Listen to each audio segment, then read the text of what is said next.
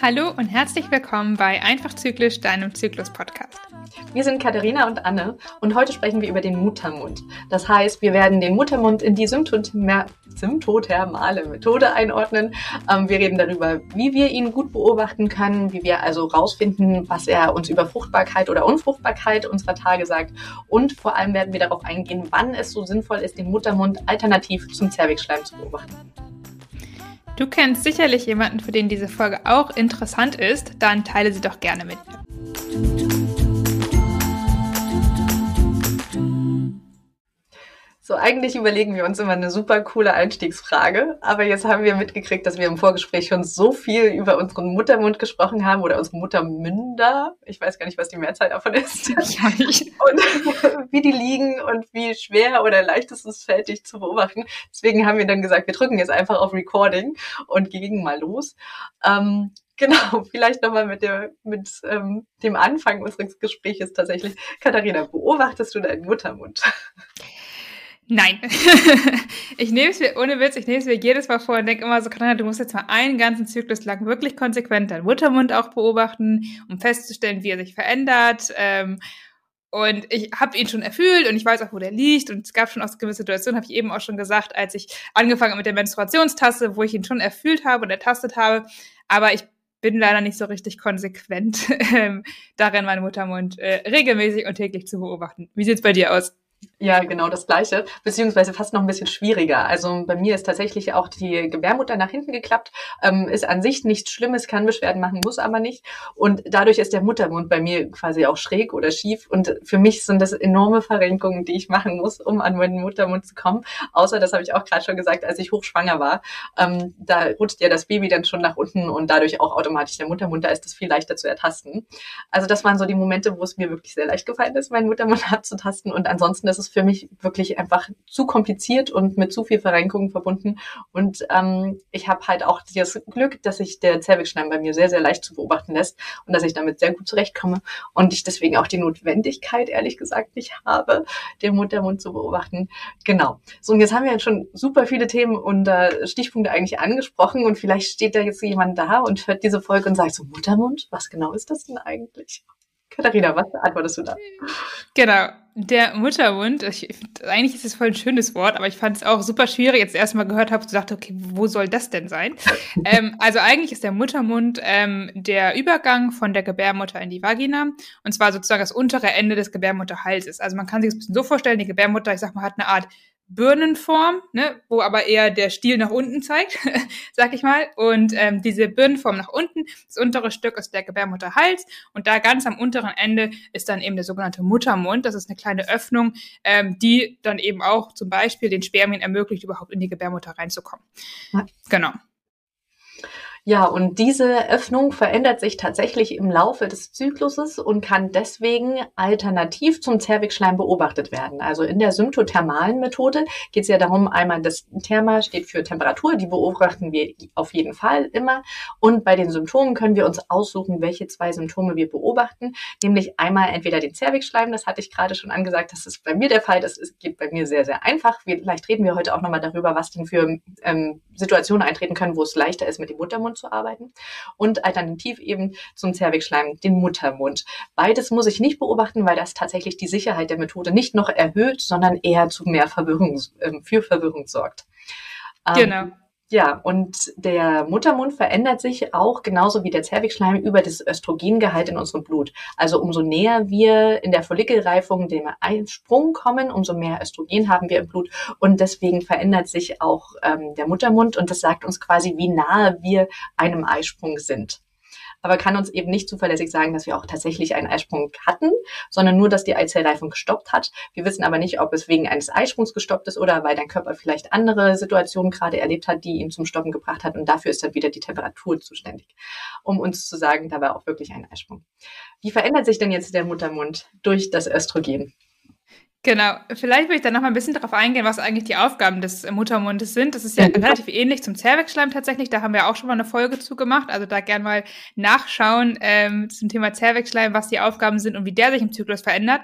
denn die Veränderungen im Zervixschleim und Muttermund sind relativ ähnlich, würde ich mal sagen. Mhm. Ja. Ähm, generell haben, ist es ja bei uns im Zyklus so, und deswegen funktioniert die symptothermale Methode ja auch, dass wir eben eine fruchtbare Phase haben und nicht fruchtbare Phasen im Zyklus. Und in den nicht fruchtbaren Phasen, da ist es eben biologisch gesehen ja nicht notwendig, dass irgendwas in unsere Gebärmutter kommt. Das heißt, das ist dann quasi die Zeit, in der auch der Muttermund fest verschlossen ist. Weil ja, wenn ich keinen Eisprung habe, in den Zeiten, wo ich nicht schwanger werden kann, möchte ich natürlich kein Risiko oder möchte der Körper kein Risiko eingehen, dass irgendwelche Bakterien oder Krankheitserreger in die Gebärmutter gelangen können. Und deswegen ist zu der Zeit eben auch der Muttermund fest verschlossen. Ähm, und dann ist es aber, haben wir ja diese fruchtbare Zeit, in der es eben biologisch gesehen jetzt schon notwendig ist, dass eben zum Beispiel Spermien in die Gebärmutter eintreten können. Und das ist dann, wenn der Muttermund sich also zum Beispiel öffnet. Ähm, die gleiche Öffnung haben wir aber auch nochmal während der Menstruation, damit eben dann auch wieder die aufgebaute Schleimhaut abbluten kann. Das heißt, wir haben einmal eine Veränderung des Muttermundes, was die Öffnung angeht. Also er kann entweder geöffnet sein, also komplett geöffnet, halb geöffnet oder eben geschlossen.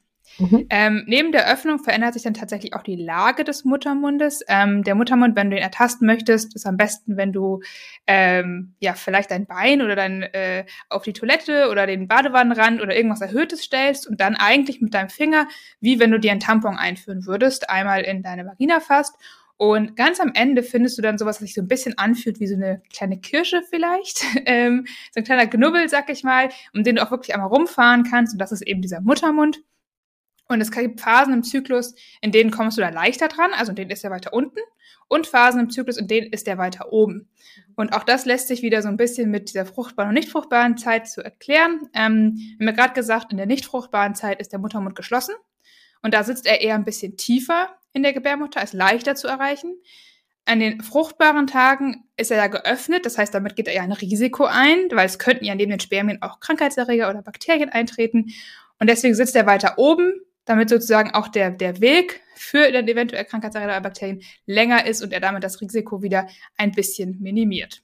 Mhm. Genau, und jetzt gibt es neben Öffnung und Lage noch eine dritte Sache, die sich äh, verändert. Genau, und das ist die Festigkeit, sagt man dazu. Und das heißt, ähm, dass der Muttermund ist ja ein Schleimhautgewebe, kann man schon sagen, oder es ist ein sehr, also es ist einfach ein Gewebe. Und das verändert sich in seiner Festigkeit. Und zwar sorgt Östrogen generell dafür, dass unsere Bänder, alle Gewebe, die wir haben, lockerer werden. Und so ist es eben auch mit dem Muttermund. Das heißt, in den Momenten, wo wir unfruchtbar sind, wo unser Östrogenlevel relativ niedrig ist, haben wir ähm, auch einen eher festeren Muttermund. Man vergleicht das ganz gern so mit der Nasenspitze, wenn man hier mal reinführt, der Knorpel, der ist relativ hart und vor allem hat der Knorpel in der Mitte von der Nase auch so eine kleine Kuhle und diese Kuhle hat der Muttermund tatsächlich auch. Das ist diese Öffnung, die dann in den meisten Fällen geschlossen ist im unfruchtbaren Zeitraum.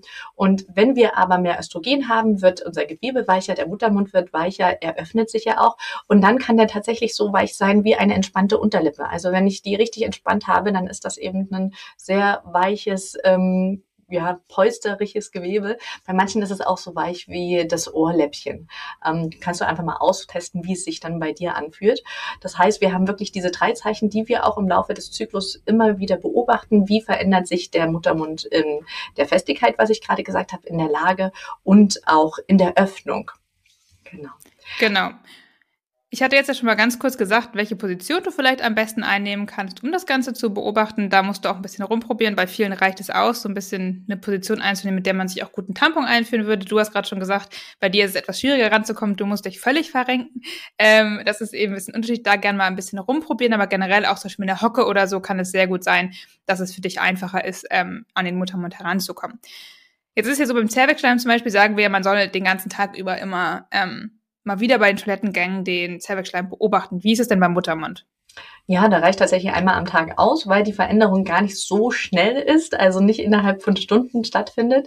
Und ähm, viele machen es tatsächlich so, dass sie in dem Moment, wo sie Temperatur gemessen haben, weil sie ja dann eh schon ähm, sich mit untenrum beschäftigen, mit ihrer Vagina und ähm, Vulva etc., dass sie da dann auch nochmal einen Finger einführen, die Knie anziehen und gucken, wie es um den Muttermund bestellt ist. Du kannst es aber auch, wenn du einmal täglich eh duschen gehst, beim Duschen machen oder wie auch immer. Ähm, was ich nur empfehlen würde, ist, dass du auf jeden Fall dieselbe Position einnimmst, weil je nachdem, in welcher Position du die ertastest, ist er eben unterschiedlich gut zu erreichen. Und wenn du innerhalb von einem Zyklus bist, ähm, dann bleib bitte auch bei derselben Position und auch mit demselben Finger, weil sich eben ähm, dein Zeigefinger vielleicht viel feinfühliger ist als ein anderer Finger und du deswegen die Festigkeit oder Weichheit vom Muttermund sonst schwer in der Veränderung vom vorherigen Tag beurteilen kannst. Und ansonsten ist es auch tatsächlich egal, an welche Uhrzeit du das machst. Also du kannst den einen Tag das eher morgens machen, den anderen Tag eher abends. Macht natürlich keinen Sinn, wenn du es mal kurz vor Mitternacht und dann zwei Stunden später wieder, als du für den neuen Tag machst, da ist die Veränderung dann tatsächlich sehr gering. Ähm, aber man kann schon sagen, dass man mit dem Muttermund deutlich flexibler ist. Genau. Und vielleicht nochmal zum Thema Hygiene, weil die Frage bekomme ich auch öfter. Ähm, was muss ich denn jetzt machen, bevor ich meinen Finger sozusagen in die Vagina einführe? Das ist natürlich ähnlich, wenn ich auch einen Tampon benutze oder ähm, mich ansonsten eben an der Vulva oder Vagina anfasse. Ich sollte meine Hände gewaschen haben, ja, aber bitte nicht mit irgendwelchen aggressiven Desinfektionsmitteln vorher die Hände einreiben. Das greift die Schleimhäute nur an und ist hier absolut nicht nötig. Also einfach ordentlich die Hände mit Seife waschen, so wie man es auch sonst gewohnt ist, ähm, ordentlich abtrocknen und dann einfach ähm, genau, ganz normal einführen. Genau, ja. Ähm, Jetzt hatte ich es ganz am Anfang schon mal gesagt, dass es eben Gründe geben kann, warum es leichter ist, den Muttermund zu beobachten als den Cervixschleim. Ähm, hast du da Ideen, woran es liegt, also was für Momente es da geben kann? Ja, ähm, sicherlich. Also zum einen ähm, kann es eben sein, dass generell, es ist ja bei Frauen sehr unterschiedlich, wie viel Cervixschleim sichtbar ist und wie gut sie den Cervixschleim beobachten können. Und wenn es bei dir zum Beispiel der Fall ist, dass du sagst, okay, du kannst da nichts feststellen, du stellst keine Beobachtung fest, du siehst nie irgendwas zum Beispiel ähm, und es verändert sich für dich irgendwie nicht so, dass du es einordnen kannst, dann kann der Muttermund eben eine gute Wahl sein, ähm, um den dann eben stattdessen zu beobachten. Mhm. Genau, alternativ kann es natürlich auch sein, dass du zu viel Zervixschleim in Anführungsstrichen hast, also dass du vielleicht sagst, das ist bei dir immer die hochfruchtbare Kategorie, immer S plus und du kannst gar keine richtige Differenzierung machen. Also du kannst niemals diesen Umschwung ähm, bei dir feststellen und deswegen auch viel zu spät dann erst im Zyklus freigeben, weil eben das zweite, das, die Doppelkontrolle fehlt. Ähm, dann kann das auch eine Möglichkeit für dich sein, alternativ den Muttermund zu beobachten. Genau, und das ist auch so, was beim Muttermund selber gibt es ähm, wenig Störfaktoren, sag ich mal, also wenig Faktoren, die ähm, ja eben die Veränderung des Muttermonds irgendwie beeinflussen. Es gibt eine, auf die kommen wir vielleicht gleich nochmal zu sprechen, die man vielleicht schon berücksichtigen sollte. Aber in der Regel ist es da eigentlich relativ unempfindlich. Beim Zervixschleim ist es ja schon ein bisschen anders. Wenn ich jetzt zum Beispiel eine ähm, Pilzinfektion habe oder eine bakterielle Vaginose oder kurz vorher Geschlechtsverkehr hatte, dann kann, haben das ja alles Themen, die sozusagen mein Zervixschleim oder mein Ausfluss in dem Sinne beeinflussen können und wo dies mir erschweren, mein Zervixschleim vernünftig einzuordnen und zu kategorisieren. Ebenso auch wie zum Beispiel ähm, Badeurlaub, also wenn ich jetzt schwimmen gehe, den ganzen Tag oder viel im Chlorwasser bin. Das alles Dinge, die eben mein Zervixschleim beeinflussen können, aber nicht meinen Muttermund beeinflussen. Genau. Und es gibt natürlich auch Medikamente, die den Zervixschleim beeinflussen. Also alles, was sich Schleimlöser nennt oder ähm, schleimverdünnend wirkt, dass ich vielleicht nur wegen Atemwegsinfektion nehme, wirkt sich auch auf alle anderen Schleimhäute und Schleime in meinem Körper aus, also dementsprechend auch auf den Zervixschleim. Ähm, ich habe auch ein oder anderen Frauen in der Beratung gehabt, die zum Beispiel ähm, sehr oft eine vaginale Infektion haben und deswegen so Bakterienkuren sei es dahingestellt, ob das jetzt wirklich hilfreich ist oder nicht, machen. Also regelmäßig auch in die Vagina tatsächlich was einführen. Und auch das kann den Zervixschleim verändern und dafür sorgen, dass du zumindest am Anfang zum Zyklus deinen Zervixschleim schlecht beobachten kannst, beziehungsweise eigentlich in dem Moment ähm, mit der Beobachtung immer Störungen dazu schreiben müsstest, also es nicht in auswerten dürftest. Genau. Also das sind ein paar Gründe, an denen es eben sinnvoll sein kann, dann auf den Muttermund umzusteigen. Vielleicht dazu noch einmal, du kannst jetzt nicht mitten im Zyklus auf einmal anfangen, statt des Zervixschleims den Muttermund zu beobachten. Also auch hier gilt wie immer eigentlich bei NFP, dass du für einen Zyklus konsistent sein musst. Also du kannst dich am Anfang des Zyklus entscheiden, ob du Muttermund oder Zervixschleim beobachten möchtest. Und dann solltest du das aber auch den gesamten Zyklus ähm, durchhalten. Klar, wir hatten vorhin schon mal gesagt, man kann auch beides beobachten. Es ist nicht verboten. Allerdings kann es da eben, wie Anna auch vorhin schon mal meinte, sein, dass du eben etwas verwirrt bist. Denn es ist so, dass der Muttermund generell etwas langsamer reagiert als der Zervixschleim, insbesondere nach dem Eisprung. Also meistens muss bei der Beobachtung des Muttermunds ein bisschen länger Fruchtbarkeit angenommen werden, weil der nicht ganz so schnell sich verändert wie der Zervixschleim. Dafür kann es aber zum Beispiel passieren, dass du ähm, zum Beginn der fruchtbaren Zeit schon etwas früher eine Veränderung feststellst und ähm, dann schon eine frühere ähm, Fruchtbarkeit annehmen muss. Also da muss man immer ein bisschen schauen, wie sich das verändert. Ähm, Deswegen, genau, generell klar, ist möglich, aber da rät man eigentlich, dass du dich dann auch, wenn du beides beobachtest, schon am Anfang des Zyklus entscheidest, auf welches der beiden du dich jetzt für die Auswertung verlassen möchtest, sodass du das andere quasi nur noch als ja, Kontrolle oder Übung oder wie auch immer du es gerne machen möchtest, nutzt. Das ist zumindest das, wenn man das verhüten möchte. Ähm, wenn man schwanger werden möchte, dann würde ich sogar fast empfehlen, auch den Muttermund zu beobachten. Mhm. Wie würdest genau, du das, das sehen? Ja, definitiv. Also gerade wenn ich vielleicht schon länger einen Kinderwunsch habe oder wenn ich vielleicht ein Mensch bin, ähm, die alle Zahlen, Daten, Fakten so viel wie möglich haben will, weil ich mich damit sicherer fühle, ähm, dann ist zusätzliche Beobachtung von Muttermund ein sehr, sehr hilfreiches Zeichen. Oder vielleicht auch, wenn ich ähm, sehr viel Unregelmäßigkeiten im Zervixschleimmuster habe, also immer mal wieder einen Umschwung äh, merke, weil meine Eizellreifung vielleicht auch länger dauert, meine Follikelreifung und ich vielleicht auch unregelmäßige, längere Zyklen habe, da ist der Muttermund auf jeden Fall ein bisschen konsistenter, wie du schon gesagt hast und dadurch auch leichter zu interpretieren. Genau, und da kann das beim Mutter, äh, beim Kinderwunsch auf jeden Fall helfen, wenn ich das ähm, mir alle drei Sachen angucke. So, und wenn wir schon beim Kinderwunsch waren, wir hatten ja gerade gesagt, die Gründe, warum ich vielleicht vom Zervixschleim eher auf Muttermund umschwenke. Es kann aber tatsächlich auch den einen oder anderen Grund geben, warum Muttermund vielleicht für mich auch schwieriger zu beobachten ist als der Zervixschleim. Ähm, ich hatte es am Anfang schon gesagt, ich muss mich sehr verrenken. Also das ist für mich eigentlich eher eine No-Go, weil eben meine ähm, Gebärmutter gekippt ist und dadurch auch der Muttermund schräg liegt. Ähm, die meisten Frauen, die das haben, kriegen es tatsächlich erst mit, wenn sie Menstruationstasse zum ersten Mal probieren und sich dann wundern, warum warum die denn immer ausläuft oder dass es für sie eben sehr, sehr schwer fällt, die richtig zu positionieren. Katharina, das hast du im Vorgespräch auch schon angesprochen gehabt. Ähm, ein anderer Punkt kann auch sein, dass während der Geburt, also einer vaginalen Geburt, der Muttermund tatsächlich auch ein bisschen einreißt. Ähm, einfach weil man sich überlegen muss, der muss ja dann schlagartig so groß, was heißt schlagartig, aber innerhalb von Stunden so groß werden wie der Babykopf und der ist gar nicht so klein. Ähm, und das heißt, dass er dann nach der Geburt auch nicht wieder so sich anfühlt wie vorher. Also ich werde immer merken, das ist nicht mehr ein kleiner Runterknuppel in der Mitte, sondern das ist eher ein länglicher Schlitz. Und es kann auch sein, dass er sich in den unfruchtbaren Zeiten auch gar nicht mehr ganz schließt. Trotzdem kann ich aus eigener Erfahrung sagen, ich sehe trotzdem die Veränderung oder ich spüre die Veränderung im Laufe des Zyklus. Das heißt, ähm, es ist trotzdem, wäre für mich möglich, wenn ich konsistent dranbleiben würde, den Muttermund zu nutzen. Bei manchen Frauen, also gerade wenn es sehr viele Geburten waren, kann es aber auch sein, dass es dann fast unmöglich ist, da die Veränderung zu merken oder oder ähm, manche haben auch wirklich sehr viel Hornhaut, vielleicht weil sie mit den Händen arbeiten auf den Fingern und spüren auch deswegen die Veränderungen nicht so gut. Und ähm, da kann ich dann nur sagen, ist der Zervixschleim definitiv die bessere Wahl. Genau.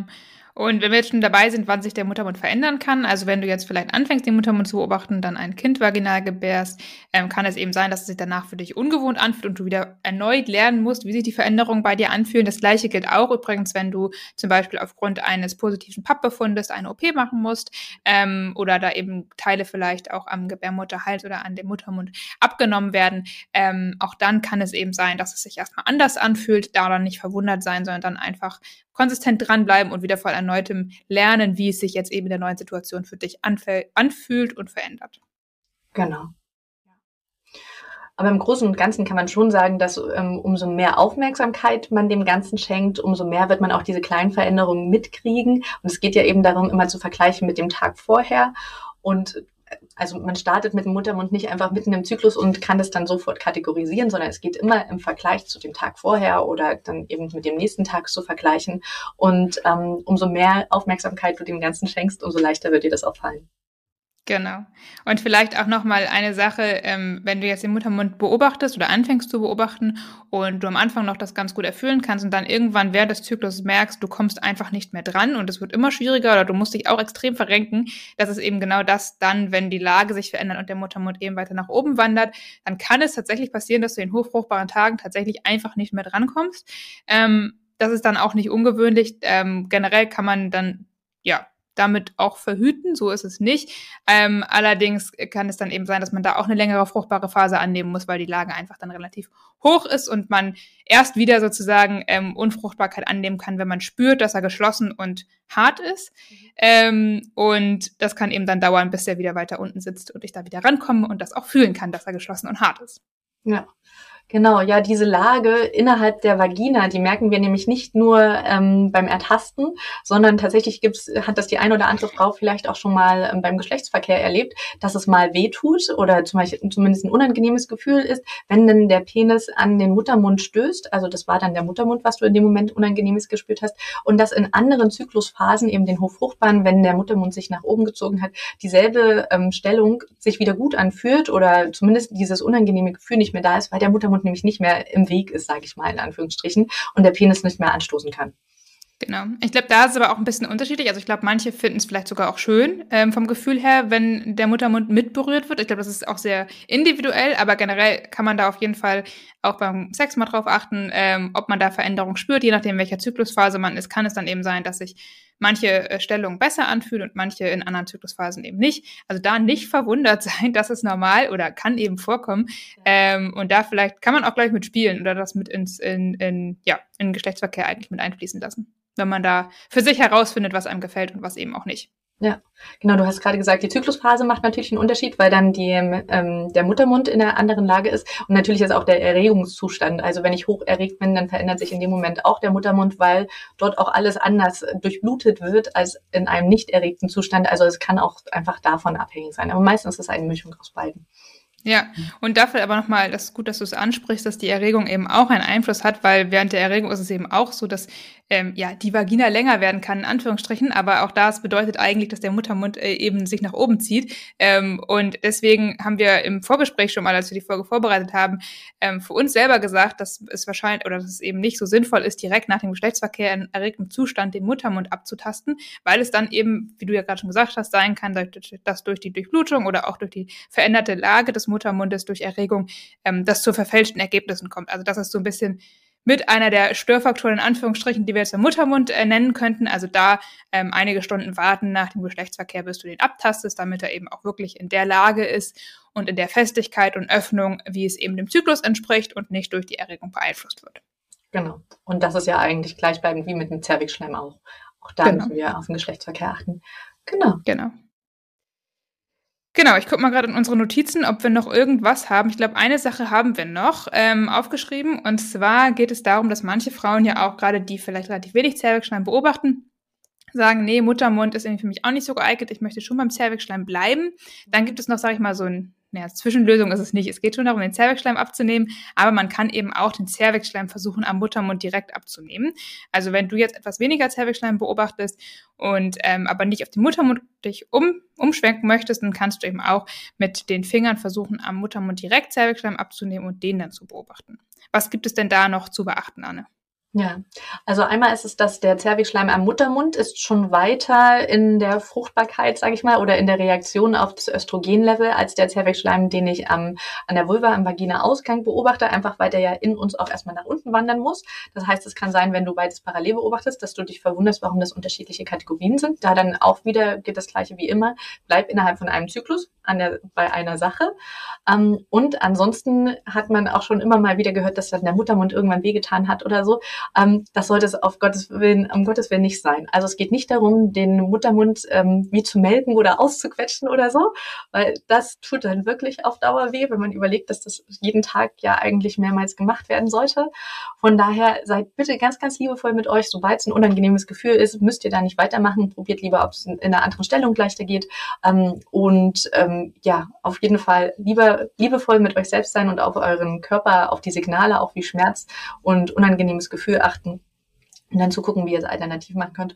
Und da sage ich dann meistens auch den Frauen, wenn sie eh schon am Muttermund sind, dann ist es manchmal auch ganz einfach, noch den Schwenk zu machen und zu sagen, gut, dann beobachte ich eigentlich jetzt nur noch den Muttermund und taste den mal ab. Man kann ja auch mehrere Zyklen das einfach mal nebenbei noch mit beobachten und mhm. so ähm, ja, zu üben. Und wenn man sich dann damit wohlfühlt, dann macht man auch wirklich den Cut und lässt dann eben den Cervixschleim sein.